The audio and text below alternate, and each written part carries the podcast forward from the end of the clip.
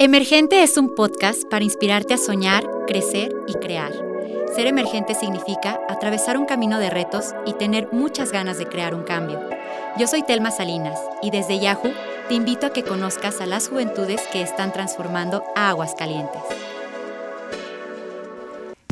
En este episodio de Emergente vamos a conocer a Jorge Roa.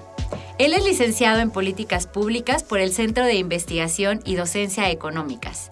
Su interés es la ciencia de datos y la recolección de todo tipo de fuente de información que sea potencialmente cuantificable como dato para que éste sea analizado y manipulado con la intención de crear y tomar decisiones en materia de política pública.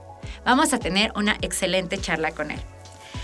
Hola Jorge, muchas gracias por acompañarnos en esta mañana y por estar en este tu espacio de emergente. Estoy muy feliz de que estés aquí por favor, platícanos quién es Jorge Roa, eh, qué te gusta, qué haces. Bueno, eh, primero que nada, muchas gracias, Tema. Igual agradezco al Instituto eh, de, la Juventud aquí en, Aguascalientes. Es una gran oportunidad y compartir un poco de todavía mi corta experiencia, pero espero muy fructífera en un futuro en el área de, de Ciencia de Datos. Estoy muy contento por estar aquí y bueno, eh, ¿quién es Jorge Roa? Eh, bueno, me presento, eh, tengo 25 años, como bien lo mencionaste, soy licenciado en Políticas Públicas por el, por el CIDE. yo estudié aquí la, licenciatura, ya llevo viviendo casi seis años en este maravilloso estado de, Aguascalientes y, y, pues nada, la verdad es que eh, si tú me pudieras preguntar hace seis años cómo me veía en este momento, la verdad es que no me lo hubiera, no me lo hubiera creído por todo lo que he atravesado, ¿no? Eh, y, bueno, te, platico un poco de mí. Yo soy eh, originario de Hidalgo. yo nací en, Tula, de, Tula de Allende, Hidalgo. mis papás se, conocieron allá, formaron una, una, familia y luego por motivos eh, de trabajo, eh, nos mudamos al Estado de, México, ¿no? Eh, y pues nada, la verdad es que si yo me pongo a hacer un recuento de por qué he llegado hasta donde he llegado, me gustaría irme muy, muy, muy atrás. Yo creo que uno de los primeros ejemplos que tuve fue el de, del de mi papá, Arturo Roa, y también el de mi, el de mi abuelo, Sergio Roa. Mi abuelo tuvo la fortuna de ser eh, diputado federal, entonces eh, pues siempre tuvimos este interés o, durante toda nuestra vida, o al menos con, eh, con mi familia tuvimos este interés por los asuntos públicos. Entonces mi abuelo siempre decía que nunca olvidábamos nuestras raíces y al día de hoy no lo hago. Y con respecto a mi papá, pues prácticamente yo me considero un hijo del del gobierno porque pues tuve la fortuna de tener el ejemplo de mi papá al él trabajar en, petróleos mexicanos y ver y, sobre todo escuchar cómo mi papá empezó desde abajo, es decir, no se ganó eh, absolutamente nada y con eh, mucho esfuerzo y mucha dedicación fue eh, subiendo posiciones y sobre todo siendo un líder para mí. Eh, y no solamente eh, mi papá, sino también mi mamá. Es decir, afortunadamente tuvimos eh, la oportunidad de que mi papá era el, proveedor y mi mamá se quedaba en casa y pues bueno, ya te imaginarás la educación y el tener a tu mamá y que estuviera pendiente de ti, pues para mí fue todo, la verdad es que fue fue toda una, una experiencia que, le agradezco al, día de hoy. Y, no solamente eso, sino que ahora imagínate, eh, yo vengo de una familia de, somos cuatro hermanos en total, eh, tres hombres y una mujer. Es, Uy, la consentida. Sí, la consentida es Alejandro, eh, Eduardo, Jorge Alberto y, María Fernanda, ¿no? posteriormente, yo digo, eh, estuvimos en el Estado de México, estuvimos, eh, yo eh, ingresé y soy orgulloso, egresado y benedictino del, Centro Escolar del Lago. y ahí durante mis 17 años, pues sí crecí en un ambiente muy católico, pero sobre todo de valores, ¿no? Sobre todo de valores, tanto de tus maestros como tus compañeros. Entonces, para mí eso fue un ambiente muy sano en donde pude aprender distintas cosas. Y, sobre todo eso, fui creciendo eh, con esas bases. Eh, posteriormente, eh, recuerdo muy bien, llega la, llega la preparatoria y pues yo no tenía muy claro qué es a lo que me iba a dedicar. Sabía lo que era bueno. Durante todo ese tiempo me dedicaba a estos típicos modelos de Naciones Unidas donde uno era delegado y defendía a su país. Bueno, al país que le tocara en este caso. pero no tenía yo muy claro qué era lo que quería hacer. Sabía lo que me gustaba, pero no sabía qué carrera elegir como tal. En ese momento mi hermano Alejandro, te estoy hablando que esto fue en el 2012, eh, él ingresa a la licenciatura en políticas públicas, que antes se llamaba, creo que, bueno, no recuerdo muy bien, cómo, eh, le cambiaron el nombre a la licenciatura, ¿no? Eh, pero mi hermano Ale ingresa al CIDE, se viene desde el Estado de México hasta Aguascalientes, estudia durante los, los cuatro años y pues él, me dice, oye, ¿no quieres hacer el, curso de nivelación? Eso fue en el 2015. Hago el curso de nivelación en el sí, la verdad es que quedé eh, maravillado. Una, porque subí, eh, digamos que, eh, mis entendimientos tanto en la escritura como en la matemática, pero dos, también me gustó mucho la institución, sus profesores. Entonces ese fue el primer acercamiento que tuve con el CIDE es decir, en una eh, escuela de, calidad que era pública y era parte del CONACID, entonces yo quedé eh, maravillado y pues afortunadamente eh, también mi hermano Alejandro fue un, ejemplo, me ayudó a hacer, a estudiar, perdón, para el examen de, licenciatura. apliqué el examen y afortunadamente pasé todos los, pasé todos los filtros. Entonces, pues me tocaba, eh, me tocaba irme. Y pues obviamente eh, yo creo que una de las cosas que, que, sí puede llegar a ser un poco difícil es eh, alejarte de, de, tu familia y, sobre todo pues empezar a, vivir solo, es decir, afortunadamente siempre tuve el apoyo de mis papás, entonces eso creo que para mí fue muy importante. Y, a pesar de todo eso dije, ok, eh, me voy a... Es una excelente opción, es una excelente escuela. Eh, yo en ese momento ni siquiera entendía el mundo que me iba a enfrentar y todo lo que iba a aprender. Es decir, porque uno siempre viene con una concepción de, ah, bueno, quiero hacer esto, quiero hacer eh, aquello, pero nunca realmente sabes este, qué es lo que va a pasar hasta que lo vives. Entonces, me mudo y la verdad es que durante los cuatro años eh, que estuve como estudiante eh, fueron eh, maravillosos, aprendí muchísimas cosas, pero sobre todo ahí empecé mi, por así decirlo, mi carrera profesional.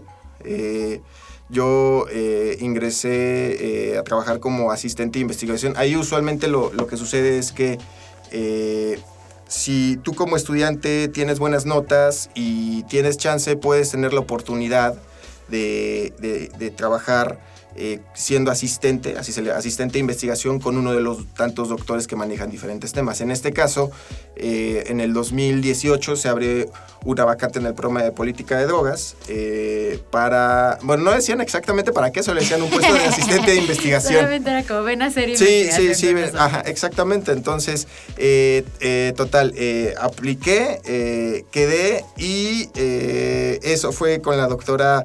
Eh, Laura uh, Tuesta, quien también le tengo muchísimo aprecio por eh, haber sido mi eh, primera jefa. Y resulta que en ese momento ah, tenía 20, 21 años. Es decir, había empezado mi primera experiencia profesional como asistente de investigación a esa edad. Y resulta que una de mis responsabilidades era geocodificar manual y automáticamente direcciones de bases de homicidios y de crímenes en México utilizando lenguaje de programación Python. Ahora, si tú me preguntas, yo no sabía absolutamente nada para, para, para programar. Entonces, también ese fue mi primer acercamiento con la ciencia de datos, ¿no? E, es un lenguaje. Y a mí se me hizo tan, pero tan padre el que tú desde ciertas bases de programación y desde un cierto lenguaje pudieras decirle a la computadora, oye, quiero que estas direcciones me las trans eh, quiero que esta, esta, esta dirección que está en letras me las transformes en puntos eh, cardinales o en coordenadas, ¿no? Entonces, eh, lo que hacía prácticamente el programa era transformar o tomar esa dirección y ponerlo en, coordenadas, que a mí eso me, eh, me, parecía fascinante. Ahora imagínate, ese trabajo se tenía que hacer con 32 mil direcciones, entonces eh, prácticamente eh, pues estaba hecho un poquito más de la mitad, pero había muchas veces donde aunque por más que se pudiera, el, lenguaje o en este caso el código, pues no geocodificaba todas. Entonces a uno le tocaba hacer todas las cosas manual. Entonces eh, me la pasé recorriendo todo México este, desde mi computadora.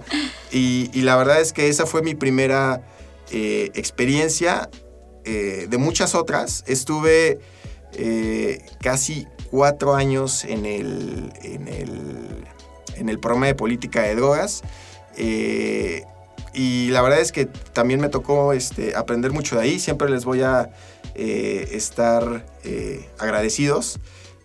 incluso tuve oportunidad de hacer otro tipo de investigaciones allá adentro. realicé mi tesis con la doctora Atuesta, que igual la considero una mentora para mí.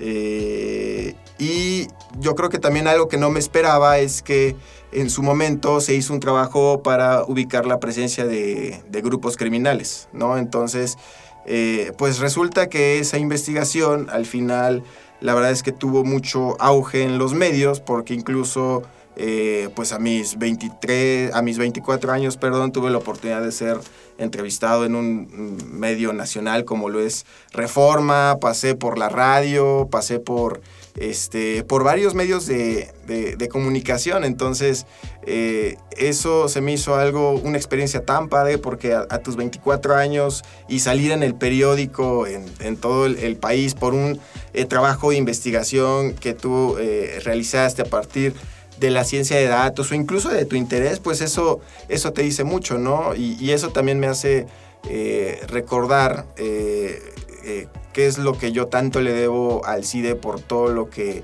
por todo lo que aprendí, porque esa calidad que yo obtuve en la licenciatura en políticas públicas, eh, bajo con todo lo aprendí y la calidad de los docentes, yo creo que eh, es equiparable a lo que puedes encontrar no solamente en, México, sino en el extranjero, en las mejores universidades del mundo. Entonces, yo por eso estoy sumamente agradecido, ¿no? Esto como pequeño preámbulo. Ya posteriormente, este, en el 2020 nace una oportunidad muy interesante porque pues con esto del COVID, pues imagínate, estábamos trabajando, íbamos al CIDE, bueno, iba al CIDE todos los, eh, todos los días con el COVID, pues todos nos guardamos en, nuestras, eh, en nuestras casas.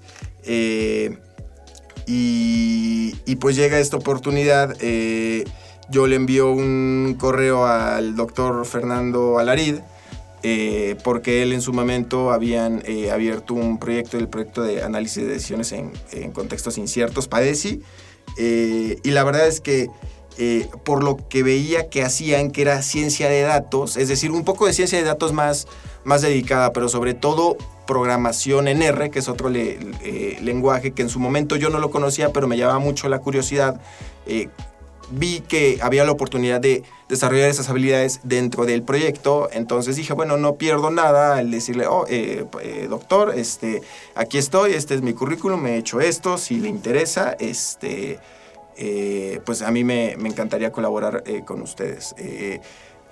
tiempo después abre mi correo y me entrevista, entonces me entrevista y dice que está interesado y en ese momento pues yo no sabía muchas cosas de R. Entonces imagínate, como mi experiencia hace cuatro años cuando tuve mi primera eh, experiencia profesional es otra vez el mismo reto de volver a aprender lo mismo. Yo creo que una de las cosas eh, que a mí me define es eh, pues ser persistente y sobre todo ser paciente con lo que uno aprende, ¿no? En ese caso, yo creo que tengo, soy un poco obsesivo en el sentido de no me muevo eh, del lugar hasta que me salgan las cosas. Es decir, si ya veo que no tengo ninguna otra opción, entonces sí, dejo lo que estoy haciendo, descanso y digo, bueno, al día siguiente será otro día.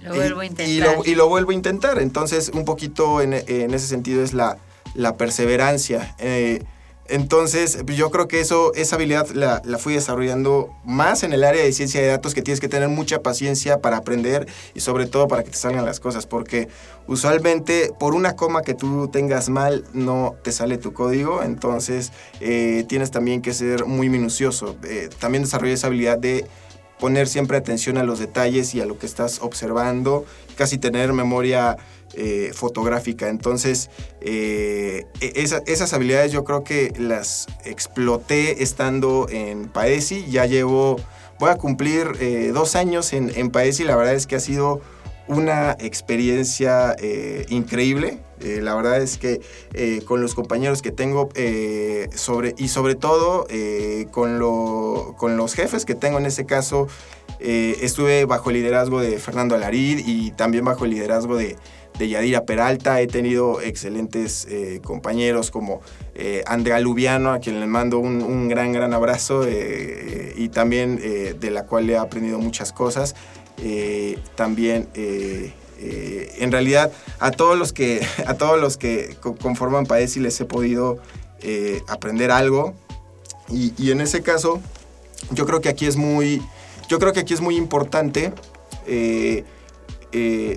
el liderazgo o eh, en ese caso tú a quién tienes, por ejemplo. En este caso, yo la verdad es que he podido aprender mucho en el área de ciencia de datos y, quiero definir qué es el área de ciencia de datos. Prácticamente el, área de ciencia de datos que es a lo que yo eh, me dedico y lo que me veo dedicándome de aquí en el, en el futuro es eh, cómo tú puedes encontrar eh, análisis de datos, cómo tú puedes encontrar resultados o cómo tú puedes entender el mundo a partir eh, de los datos. Entonces, cuando tú entiendes el mundo, también puedes pensar en, soluciones. Y, muchas veces eh, se toman decisiones ante lo que es evidente, es decir, ante lo que palpamos, ante lo que podemos ver con simples estadísticas. Pero ¿qué pasa cuando tú esos datos los utilizas de forma más intensiva y rigurosa y de formas que antes no se utilizaban o pensaban para, en este caso, la eh, resolución de un problema. Ni siquiera nos vamos al gobierno, para la resolución de un problema. Este fenómeno se ha venido desarrollando en los últimos años, se ha tomado mucho, mucho auge. Entonces, eh, eso, es lo que, e, eso es lo que yo pude eh, aprender en País y la importancia de los datos y sobre todo cómo tú, si quieres ser un científico de datos, tienes que eh, empezar desde abajo, porque uno podría saber, uno puede saber muchas cosas. Eh, actualmente eh, todo se puede aprender en internet y, ya está. Pero no hay nada como la experiencia. Es decir, puede ser el mejor en todo, pero la experiencia es prácticamente lo que te va a dar esa sabiduría para que en 10 años digas, ah, ya pasé por algo similar, ya sé qué debemos de hacer. Entonces, eso también lo he aprendido en, en Paesi y, lo que me encanta de trabajar ahí es que tú tienes la libertad de aprender y sobre todo no ser eh, cuadrado, es decir, hay mil formas de llegar a la solución y sobre todo, y lo que más me gusta del área de ciencia de datos es que refleja tu forma de pensar. Entonces, eh, no hay una sola forma de pensar válida, hay varias y entonces eso es lo que me encanta, porque al final estás dejando tu personalidad y tu forma de ver las cosas en el mundo, incluso desde, desde cuando tú estás programando. Entonces, a mí eso me, parece genial. Yo toda la vida voy a estar eh, agradecido con, eh, con Fer, con Yadi, con todo el equipo de, de, Padesi. La verdad es que eh, todo lo que he aprendido, dudo mucho que lo hubiera aprendido en otro lugar. Y yo creo, y en verdad agradezco el haber tenido estas oportunidades profesionales, porque si bien lo que se aprende en la licenciatura es muy bueno y, lo que te imparten, si tú no lo pones eh, en, uso de lo que estás aprendiendo, hay veces que es un poco más difícil obtener esa experiencia, que es hasta cuando trabajas. Pero si tú ya egresas del CIDE con esa experiencia eh, previa, pues va a ser más fácil eh, después tener toda esa experiencia y seguir desarrollando conocimientos, ¿no? Y sobre todo tener este tiempo para, seguir aprendiendo. Entonces, en ese sentido, eh, me encuentro eh, muy contento. Eh, en el área de, de ciencia de datos, bueno, al menos mi concepción del área de ciencia de datos en México es que todavía falta mucho por desarrollarse. Y yo, por ejemplo, que de alguna u otra forma quiero devolverle a mi país todo lo que me ha dado. Es decir, insisto, me considero un eh, hijo del, del, gobierno. Eh, entonces, eh, pues nada, solo quiero, quiero devolver, quiero devolver todo lo que me ha dado mi país y creo que la mejor forma de hacerlo es pues yo viendo y y esperando ser un científico de datos en el futuro. Ahorita no me puedo llamar científico de datos porque creo que todavía me faltan los conocimientos técnicos que se obtienen en, la maestría y sobre todo un poco más de experiencia, ¿no? Pero al menos creo que estoy sentando las bases para, para en un futuro poderme llamar científico de datos, esperemos. Ay, Ra, pues aquí muchas reflexiones con todo esto que nos cuentas que creo que son como bien importantes. Eh, respecto de tu personalidad, yo tengo el gusto de conocerte desde hace varios años y creo que sí, que algo que te define es que eres una persona con mucha perseverancia y decisión sobre lo que haces, además de las capacidades y habilidades que tienes, hay que decirlo.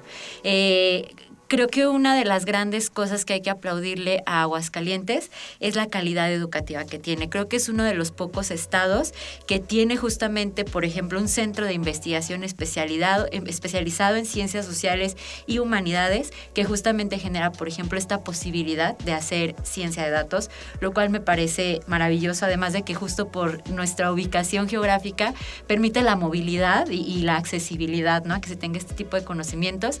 De entrada, esa decisión que tú tomaste hace ya varios años de decir, me alejo de mi familia, me voy a otro estado, todo lo que significa ser estudiante foráneo. Eh, bueno, voy a compartir aquí un poco como justo eh, esta parte que yo también considero que es un acierto por parte de CONACYT de gobierno en el tema de la ciencia, es que el CIDE beca y da un apoyo económico para que uno como estudiante pueda ser estudiante de tiempo completo, porque es un rigor y una exigencia que como tú lo mencionaste, no cualquier persona este, soporta y abraza, o sea, sí, sí debes de haber como que... Eh, nacido para hacerlo, ¿no? Como tú dices, o sea, hay que tener ciertas características. Y otra de las cosas es que creo que también es eso, o sea, que tu perseverancia y que empezaste desde bien joven, porque creo que hay que decirlo, eh, estar como asistente de investigación, la academia es un mundo complicado. La academia creo que es un mundo que requiere justo de disciplina, de estar dispuesto a pagar el costo de, eh, de generar el aprendizaje y además de, creo que tener la humildad de estar aprendiendo constantemente y de compartir ese conocimiento, lo cual a veces nos puede costar mucho trabajo.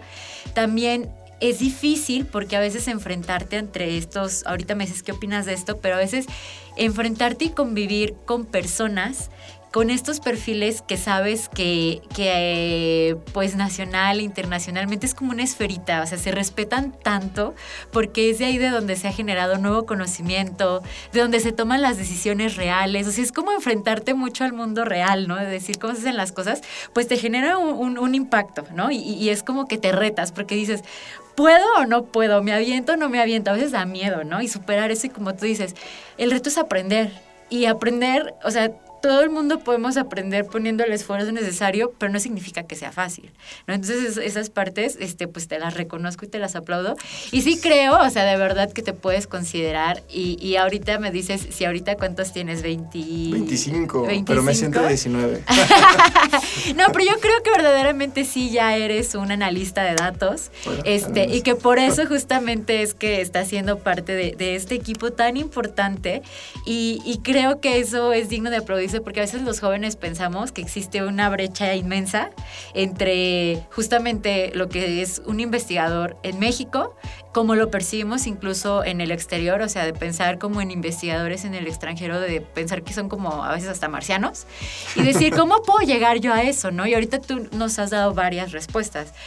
Una, o sea, pues buscando las oportunidades cuando seas estudiante. Dos, aventándose el tiro y el paquetazo que eso significa, porque pues no está tan sencillo estar aprendiendo bajo una rigurosidad y estar como asistente de investigación. Tres, la verdad es que pues el trabajo que tú tuviste oportunidad de hacer, este, creo que en lo primero que iniciaste en materia de política de drogas, pues justamente tuvo una gran trascendencia, además de que es un tema pues bastante importante y delicado. Entonces, también aventarse incluso en esa área de la investigación creo que requiere pues cierto tipo de valor ¿sabes? Eh, entonces, bueno, son, muchas cosas.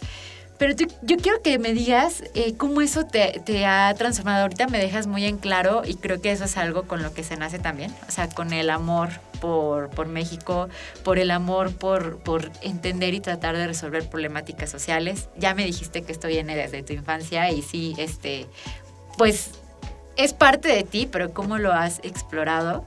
Este, pero ¿tú crees que, que, esta parte de cómo ves ahora el mundo eh, se debe justamente a toda esta serie de cosas, que es algo que te, ha ayudado a transformarte de manera positiva. Este, y, justo, o sea, ¿cuál, es el beneficio que tú le ves? O, cuál es como la cosa más bonita que para ti significa que exista la posibilidad de hacer este tipo de investigación y que exista justamente, por ejemplo, la posibilidad de que tú seas un analista de ciencia de datos que está resolviendo problemas que están basados en la investigación. No, pues eh, eh, excelentes preguntas, pero eh, antes, antes, de responderlas me gustaría devolverme un, poquito de tú lo que mencionas del estado. A ver, para mí el estado de Aguascalientes, o sea, perdónenme los demás, pero es uno de los mejores estados de la República. Ya llevo casi seis años viviendo aquí, yo me digo que soy hidrocálido por, por adopción. La verdad es que es un estado maravilloso, son todos los hidrocálidos, son bendecidos de, de tenerlo porque, insisto, yo vengo pues de un estado donde es un poquito, donde hay más habitantes, la, inseguridad es un poco más, eh, bueno, en realidad es, alta, entonces llegas aquí, eh, no, hay, no hay tráfico, eh, la gente es súper amable y también, y lo más importante que tú mencionaste, la calidad educativa, ¿no? Entonces, la calidad educativa aquí, pues prácticamente llevo, insisto, casi seis años viviendo aquí y todo lo que he aprendido lo he aprendido aquí en, Aguascalientes. Y sobre todo es un lugar muy propicio para ser estudiante porque no tienes esa prisa como de las ciudades en donde puede llover, puede haber tráfico y ya está. Es decir, aquí si tú te concentras no te va a pasar absolutamente nada, solo vas a estar eh, concentrado en lo que te toca, ¿no? y, eso es lo que a mí me encanta de, de, de, Aguascalientes. Y ustedes me lo preguntan, a mí me encantaría formar una, familia aquí. Eh, obviamente, pues en este área de la ciencia de datos, eh, sí hay oportunidades dentro del, dentro del gobierno. Por ejemplo, una de las instituciones reconocidas a nivel mundial está en Aguascalientes y con eso es el INEGI. El INEGI es una de las mejores instituciones en estadística, no del país, sino del mundo. Y tú lo puedes eh, revisar. Entonces, también eh, ahí, eh, en este caso, es, una oportunidad para hacer eh, ciencia de datos. Ahorita mis intereses no están tan enfocados, ¿no? Pero si tú en un futuro dices, para trabajar en el IGI, encantado, ¿no? sobre todo por, por, todo lo que aprendes y por lo que representa esa institución y que está en Aguascalientes, entonces otro punto para, para Aguascalientes, ¿no? y en el área de la, de la academia, pues o sea, uno le puede decir a los jóvenes academia y pues piensa en estas personas con bata, ¿no? Entonces, eh, está, está un poco eh, alejado. Yo, por ejemplo, cuando entré al CIDE no sabía mucho de la, de la academia, porque, insisto, uno viene con ese tipo de eh, preconcepciones y ya cuando llegas y ves la realidad, uff, es muy diferente. Es decir, los trabajos que nosotros vemos que están publicados eh, en la academia, y con la academia nos referimos a pues todos estos journals o revistas académicas en donde se publican artículos científicos bajo una cierta metodología.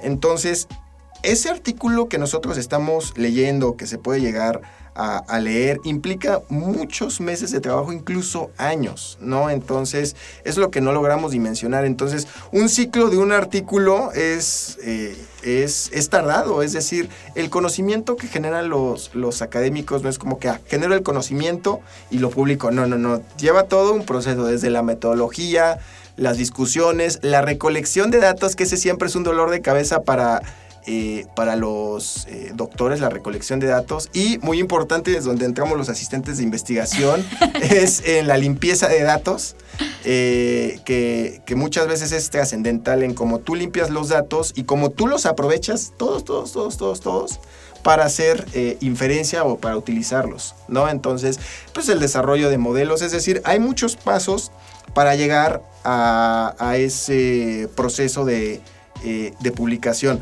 Ahora, eh, la academia pues sí eh, puede llegar a ser eh, muy cerrada, es decir, es, de hecho, es la crítica que se le da a la academia de cómo es, eh, cómo es posible de el conocimiento eh, que ustedes generan se comparte solamente entre ustedes. Entonces, yo estoy muy a favor de democratizar la academia, es decir, ah, puedes decir lo mismo que tú estás publicando en, en el artículo académico, es decir, eh, porque usualmente se utilizan pues palabras muy técnicas, modelos muy técnicos que pues eh, a la gente que no tiene esa expertise pues no lo va a entender. Entonces, a democratizar la academia yo me refiero es, es decir, esos resultados que tú estás viendo y que muchas veces se quedan en la academia y que por falta de, de ese entendimiento no se llegan a aplicar, el conocimiento se queda ahí y no se usa. Entonces, con democratizar la academia yo me refiero a tomar esos conocimientos y hacerlo un poco más entendible e incluso aplicarlo. Es decir, ser académicos que no solamente eh, generen conocimiento, sino que ese conocimiento también se puede aplicar, porque creo que es ahí donde realmente la academia está trayendo un beneficio eh, a la sociedad. Y me refiero aquí en el área de políticas públicas, porque pues en el área, eh, tengo entendido que en el área de la salud, es decir, tarde o temprano llegan los avances, el conocimiento se transmite y vienen las mejoras, pero en el área de políticas públicas tarda un poco más o muchas veces no es, no es aplicado, entonces se tiene que tomar eh, ese riesgo en, eh, en, la academia. Yo sí estoy muy a favor de, de democratizar, ¿no? Y, tú lo dijiste, la calidad de docentes, bueno, al menos, eh, al menos en, eh, en, el CIDE, y no dudo que en otras instituciones aquí en Aguascalientes es de talla mundial, es decir, todos los profesores con los que yo tuve clases eh, vienen de universidades de Estados Unidos y de Europa, tanto en sus maestrías como en sus doctorados. Entonces, eh, y no solamente eso, sino que han podido eh, eh, o, han tenido oportunidad de trabajar con diferentes personas alrededor del mundo. Entonces, pues imagínate la cantidad de experiencia que tienen y todo lo que tú le puedes preguntar. Entonces yo traté de exprimir a mis profesores lo más que pude y, sobre todo de, más de mis clases. Entonces yo creo que eso es lo, lo, bonito, ¿no? De, de, estudiar y sobre todo eh, de trabajar en un ambiente académico que tú lo dijiste, la verdad es que no es fácil, es decir, eh, durante mis cuatro años eh, siendo estudiante, pues no es como que todo ha sido camino de rosas, ¿no? En realidad hubo muchas veces que pues no entendía las cosas y pues no había de otra que, seguir este, estudiando. Es decir, afortunadamente el CONACYT te da las herramientas. si no fuera por las becas, muchos de, los compañeros no pudieron haber estudiado porque muchas personas que venían de fuera dependían de su beca de manutención. Es decir, esa beca de manutención era no solamente eh, para ellos, incluso muchas veces eh, me tocó que ir igual para apoyar a sus familias. Entonces, en verdad, ese tipo de becas es la movilidad social. Es decir, y yo creo que eso también se debe promover dentro de las instituciones. Es decir, la movilidad social y sobre todo los estudios es lo que te van a sacar adelante. Eh, y, también esto es eh, para todos los, los, jóvenes, en verdad. Pueden ser las cosas tan difíciles, pero en verdad, se los juro, no dejen los, los estudios, porque los estudios, en verdad, te lo juro, son las que te van a hacer mejores personas y, las que te van a dar trabajo en, en, en, un futuro. Y digo, yo estoy aquí hablando desde mi, desde mi posición de privilegio, porque la verdad es que me considero una persona sumamente privilegiada. No todos eh, tuvimos la oportunidad de tener eh, papá y mamá o de tener a tu papá en el trabajo y a tu mamá siempre disponible eh, para ti, que pudieran estar 24/7, que tenían todas las facilidades, es decir, no todos tienen este, esa, es, ese privilegio que es que yo agradezco a Dios y, a, mis padres el poder contar con su apoyo, pero también soy consciente que en este país, pues estamos hablando que más del 40% de la población es, está en algún tipo de, de pobreza. Entonces, eh, pues muchas veces es muy fácil decir, ah, puedes hacer esto, puedes hacer aquello, pero la verdad es que está un poco alejado de la realidad. Eh, pero independientemente de eso, eh, insisto, el lugar donde sea que estés, es decir, aquí la, escuela es pública, preparatoria pública, universidad pública, es decir, al menos en términos de educación hemos podido tener estas oportunidades, es decir, lo que yo, lo que, lo que yo me quiero dirigir es tomen esa oportunidad en cuanto la tengan. Es decir, si se tienen que salir de la escuela por X o Y eh, motivo, o sea, está bien. Pero lo que, lo que se debe de hacer es que en algún punto retómalo. Es decir, eh, no todo el tiempo eh, va, va, va se va a tener dificultades o, o bien no, no siempre eh, se va a tener esa oportunidad de estudiar. Entonces, eh, que el dejar la escuela sea su última opción y si la dejan, que la retomen, ¿no? Ese es, ese es en, su momento. Ahora, eso como pequeño preámbulo. Y, sobre todo, es cierto, ¿no? haber nacido con este interés y amor eh, hacia mi país. Eh, digo, yo la verdad es que, digo, no me considero nacionalista ni, ni mucho, ni, ni eh, súper patriótico, ¿no? Pero siempre me gusta ver en el plano internacional que destaca México, porque independientemente de, todo lo que este país ha atravesado, somos un país con mucho potencial que muchas veces, desgraciadamente, ha sido desperdiciado. hay mucha fuga de talentos, es decir, eh, a mí me gustaría que se aumentaran las oportunidades. La verdad es que uno siendo mexicano muchas veces le encantaría quedarse en su país, pero si ves que en tu país no hay las condiciones eh, propicias para hacer lo que estás haciendo, pues emigras, ¿no? Claro. Pero en ese sentido, a pesar de que tú em, eh, emigras, o no sé, en el supuesto de, de que uno emigra, pues incluso desde afuera quieres hacer algo por eh, por tu país. Yo por eso siempre que veo la bandera de México por fuera o veo, eh, lo más común es, eh, por ejemplo, con los deportistas triunfando, no sabes cuánto orgullo me da y sobre todo cómo yo me quiero reflejar de, ah, yo me quiero ver como los deportistas triunfando, ¿no? Pero desde mi área, que en este caso es en la ciencia de datos, en, en la academia. Entonces es lo que a mí me hace sentir muy orgulloso y hasta me da como energía de, bueno, si se puede, es cuestión de, eh, insisto, de echarle eh, muchas ganas y sobre todo, este, pues tener, y creo que es muy importante, tener metas en el corto, mediano y largo plazo. Es decir, es muy importante ver cómo tú te visualizas, es decir, yo cómo me visualizo de aquí a seis meses, en dónde estoy parado, ¿no? Ok, me visualizo así. Yo cómo me visualizo en cinco años. Pues me visualizo de esta manera, ¿no? ¿Cómo te visualizas en diez años? Es decir, este tipo de cosas te hace tener un orden, eh, sobre todo, y una prioridad de lo que tienes que, hacer, ¿no? Eh, y, yo creo que eh, eso también me, ha ayudado como a, formarme, ¿no? y digo, me pongo a pensar qué es lo más bonito de, hacer esto de, analista de datos. pues yo creo que son, son, son varias cosas, porque me pongo, me pongo a pensar y digo, wow, eh, me gustaría verme, no sé, en 15 años, es decir, decir, por ejemplo, eh, esto yo lo aprendí mucho de mi papá. Mi papá eh, tuvo la oportunidad de ser, estar bajo una subdirección de, de proyectos, entonces, en pocas palabras, era uno de los que coordinaba la construcción de refinerías, peleaba con contratistas y bueno, él tuvo, estuvo en diferentes momentos dentro de Pemex. Eh, uno de ellos fue la reconfiguración de la refinería en, Madero, eh, pero sobre todo más importante, él eh, estuvo a cargo en la construcción de la refinería de, Minetitlán. Entonces, algo que le aprendí a mi papá es, una, así te paguen un peso, tú tienes que devengar ese peso lo más que puedas. Es decir, que veas que realmente al final del día digas, vaya, trabajé y, me gané eh, eh, ese peso, ¿no? Es decir, no, si te están pagando es por algo y la mejor forma de tú retribuir o agradecer el tener ese trabajo es siendo constante y, echándole muchas ganas y, desempeñándote en, lo que eres bueno, que, en ese caso es eh, el trabajo. Y eso yo se lo aprendí mucho este, a mi papá y, sobre todo estas, estas ganas de de, salir adelante. Entonces, para mi papá fue, eh, digo, para mí sigue siendo este, todo un ejemplo, igual eh, con, mi mamá, porque muchas veces eh, se invisibiliza esta tarea de mamá que en realidad muchas veces llega a ser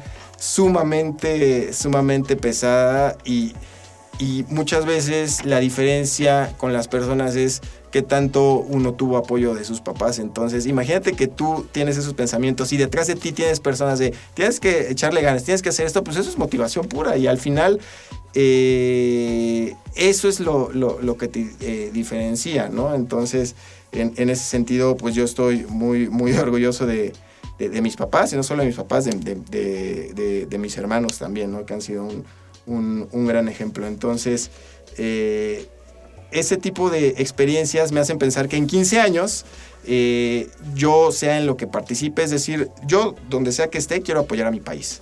Y que en 15 años yo pueda decir, wow, o decirle a mis hijos, ¿no? Eh, en el futuro. Porque quiero, porque quiero, quiero, formar, quiero formar una familia, ¿no? O sea, eso, eso siempre lo he dicho. Este, decirles, ah, mira, este, yo participé en esta forma, porque mi papá cada que ve este, petróleos mexicanos, cada que ve una refinería, dice, ah, mira, hijo, yo hice esto, eso y aquello. Entonces, para mí eso es fenomenal, es decir, wow, o sea, que llegues y al día de mañana, ah, yo hice esto por mi país y cuando y mientras yo pueda hacer lo que sea por mi país desde la academia, desde el análisis de datos, voy a estar encantado porque al final estoy tratando de retribuir todo lo que me ha dado el Estado como persona eh, y sobre todo a mi familia, ¿no?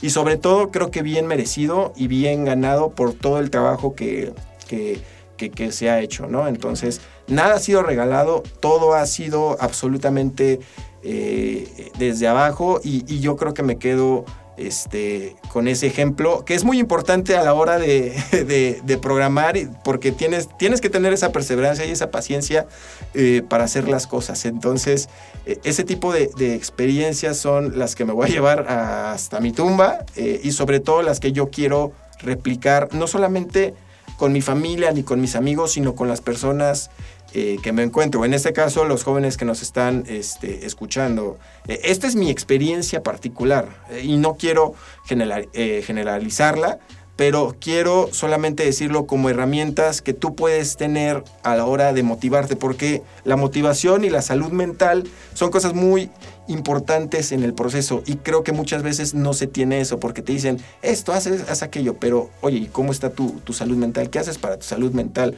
Yo a mí me encanta hacer ejercicio para, para, para mi salud mental, y, pero así otras personas son otro tipo de actividades. Entonces, al final son todo este cúmulo de cositas que te van ayudando, te van ayudando. Entonces, cuando te toca hacer las cosas, estás también en todos estos rubros que incluso se te abre la mente y puedes hacer más. Entonces, creo que todo este tipo de cosas es, es muy importante y deben de ser eh, habladas y deben de ser eh, también tomadas en cuenta. No, no solamente crean que, ah, sí, trabajo y no, o sea, también es, es diversión y sobre todo y muy importante, eh, la vida se va, la vida se acaba, es decir, y con todo esto, yo no sé ustedes, pero yo, o sea, yo siento que el tiempo va pasando muy rápido. Sí, coincido contigo. Y, sobre todo es también que tú tengas este balance entre trabajo y diversión, es decir, eh, que tú sepas muy bien cuándo es momento de trabajar y también cuándo es momento de divertirte. Divertirte también es una parte bien importante dentro del proceso. No te digo que te mates trabajando, sino también tienes que tener tiempo para ti. Eso es muy, muy importante eh, y es algo que también se tiene que tomar en cuenta, ¿no? Entonces, este tipo de, cosas han sido desde mi experiencia, ¿no? Pero, insisto, somos eh, jóvenes, después en 10 años va a decir, wow, o sea, cuando yo tenía 25, quise hacer... Eh, y, claro, cada uno dentro de sus posibilidades. Es decir, no quiero restringir absolutamente a nadie, pero sobre todo sí ser conscientes de que también está chido que se diviertan, eh, sobre todo, o sea, que sean cosas sanas, ¿no? Eh, y también eh, es muy importante saber eh, lo combinar con el trabajo, ¿no? Entonces, insisto, todo este tipo de cúmulo de, pequeñas cosas son las que te ayudan a ser, pues, un buen estudiante, un buen profesional y sobre todo, pues, ser un buen ciudadano, que al final es, es, es lo que, eso es lo que importa, ¿no? ver de qué forma tú puedes ayudarle a tu país y sobre todo tratar de cambiar, pues, esa mentalidad que eh, yo creo que es un poco contextual de, nuestra sociedad y, y, va a tomar mucho tiempo cambiarla, pero si empezamos eh, cada uno desde su propia trinchera, por supuesto que se puede haber eh, un cambio. Ay, Roa, muchas gracias porque nos has compartido un montón de consejos con los que coincido completamente. La verdad es que yo también me considero bastante privilegiada. Igualmente, este, soy sideíta y lo pude ser gracias a, una beca con nacido. Entonces coincido contigo en que esta retribución que le debemos este, pues, a las oportunidades que hemos tenido son súper importantes. La verdad es que ya me dijiste consejos, este, ya me hablaste muchísimo de, de tu liderazgo y nos podríamos quedar aquí platicando muchísimo tiempo más, pero se nos está acabando el tiempo. Entonces, Pues nada más quiero que por favor eh, nos, nos, cierres, digo, ya nos diste mucho, pero pues nos cierres justo con, este consejo que tú le quieras dar a las juventudes aguascalentenses que sueñan con ser estos tomadores de decisiones y justamente que como tú y como yo quieren ser parte de la construcción de una mejor realidad social. No, pues eh, digo, desde mi corta eh, experiencia, es decir, yo digo, yo me dirijo a los jóvenes, pueden estar en eh, situaciones muy difíciles o en situaciones muy privilegiadas, pero lo más importante es que eh, son jóvenes, se vale cometer errores, se vale hacer eh, diferentes cosas, se vale tropezarte, pero lo que no se vale es no levantarte, ¿no? Tienes que levantarte y sea donde, en el contexto que, que estés, si tienes que estar ayudando a tu familia, ayúdala, pero sobre todo también eh, prioricen la educación en verdad. Si tienen pensado darse de baja, no lo hagan. Si están en una muy buena escuela, qué bueno. Si tienen padres que los apoyan, qué bueno. Si les hace falta su papá o si les hace falta su mamá, no importa, eh, en verdad, eh, ustedes pueden, tienen amigos, tienen, es decir, uno muchas veces no se da cuenta de, de, su entorno y las personas que aún no lo quieren, pero en verdad son más de las que ustedes piensan y pueden recurrir a ellas por más difícil que sea. Entonces, eso es, primero, antes que cualquier otra cosa, es muy, muy importante, ¿no? Para, para ustedes y para su, para su salud mental. Una vez teniendo esto, créanme que todo se les va a hacer más fácil, porque cuando tú tienes el apoyo de alguien, eh, va a ser un poco menos pesado lo que tú estás haciendo. ¿Por qué? Porque tú sabes que si algo te pasa mal o si te sientes mal o si te caes, ah, va a estar alguien detrás de ti para levantarte. Eso yo creo que es eh, muy importante. Y en ese caso, una vez teniendo esto, pues entonces sí, échenle, échenle muchas ganas. Es decir, eh, insisto, eh, disfruten el proceso porque muchas veces uno piensa en el objetivo y solo está enfocado en el objetivo y no disfruten lo que uno está pasando, ¿no? Entonces, eh, disfruten el proceso, creo que eso es muy, muy importante y sobre todo evalúen bien tengan metas en el corto, mediano y largo plazo, como ustedes eh, se visualizan. Cualquier sueño es, es absolutamente válido. Mientras ustedes los haga feliz, excelente, ¿no? Eh, pero sobre todo, eh, prioricen la, educación sí es muy importante, ¿no? Porque resulta que si ustedes se salen y después te piden cierto título y no lo tienes, es cuando llegan los arrepentimientos. Que insisto, no está mal, pero es mejor que se los podamos advertir desde ahorita eh, no dejen la, escuela. Yo creo que eso es lo más importante. Y para los que están, eh, y digo, y para los que no tienen planeado de, eh, dejar la escuela, síganle echando muchas ganas. También algo muy importante es saberse relacionar con las personas. porque al final, muchas veces eh, se llegan distintos puestos de trabajo, no porque tengas las mejores habilidades, porque eso incluso lo aprendes en el camino, pero sino todo porque tuviste eh, esas eh, conexiones, ¿no? Que tú vas haciendo. Entonces, traten de tener buenas relaciones con todos los demás, porque tú no sabes si el día de mañana vas a llegar a requerir de esa persona. Entonces, o sea, yo lo digo por, por experiencia, es decir, siempre llévense la fiesta en paz, por así decirlo, con todos los eh, con todas las personas que puedan y sobre todo saber eh, socializar. Eso es muy importante saber eh, socializar porque al final cuando tú sabes socializar, las personas quedan con una eh, buena impresión de ti y así dice, ah, sí, sí me acuerdo de esta persona, ¿no? Y sobre todo dejen su sello personal, también es muy importante. Ser únicos auténticos en verdad hace que destaquen como, como, eh, como, como personas, ¿no? Pareciera que estoy tratando de dar consejos más de motivación, pero, pero es importante, ¿no? Porque... Pues, muy importante. O sea, no, no, me puedo quedar como, ah, sí, échale ganas y sigue la escuela, no, es como de, y sí, la vida puede ser difícil, pero eh, levanten, levanten la cabeza. Y, mi mensaje también muy claro es, los estudios son lo más eh, importante, eh, échense la mano entre sus amigos y sobre todo tengan un, objetivo y sobre todo tenganle mucho amor a su país y el siempre tratar de priorizar tener civismo y ser buenos ciudadanos, porque eso creo que nos va a ayudar como sociedad. Tanto que al día de hoy lo necesitamos bastante por todas las cosas que estamos eh, atravesando. Entonces creo que ese sería eh, mi mensaje más, más, más importante. Muchísimas gracias, Roa. Lo comparto. Estamos en necesidad urgente de ser la mejor versión que podamos ser de nosotros y desde nuestras posibilidades. Muchas gracias por permitirnos conocer de ti, de tu trayectoria, de tu persona, de tu familia. De verdad, gracias también por el gran esfuerzo que estás haciendo de insertar a los jóvenes en este mundo de la academia. Yo te deseo el mayor de los éxitos en todo lo que viene para tu futuro, que sé que de verdad va a ser eh, brillante y va a ser lo mejor. Y fue un placer haberte tenido aquí en este espacio de emergencia. No, muchas gracias, Tema. Muchas gracias al, Instituto de la Juventud de aquí, Aguascalientes. Es un gran, gran estado, en verdad. Yo estoy muy contento de que me hayan invitado. Eh, espero que sí me adopten como hidrocálido por, por adopción. la verdad es que eh, me, me, encantaría y la verdad es que pues échenle, échenle muchas ganas. Y, pues también le quiero enviar un, un, saludo a toda mi, a toda mi, mi familia, a todos mis, mis amigos, a al Centro Escolar del Lago, al Padre Abad en, en, paz de, eh, paz descanse Ricardo, Ricardo Tintos, eh, insisto a mis papás, Carmen, Arturo, Alejandro, Eduardo y María Fernanda, muchas gracias. Eh, sin ustedes no sería absolutamente nada, ¿no? Entonces, pues un, un saludo a, a todos. Saludos enviado para todos. Y ya escucharon, queridas y queridas emergentes, de verdad todo es posible cuando se quieren lograr las cosas. Nos escuchamos en el siguiente episodio.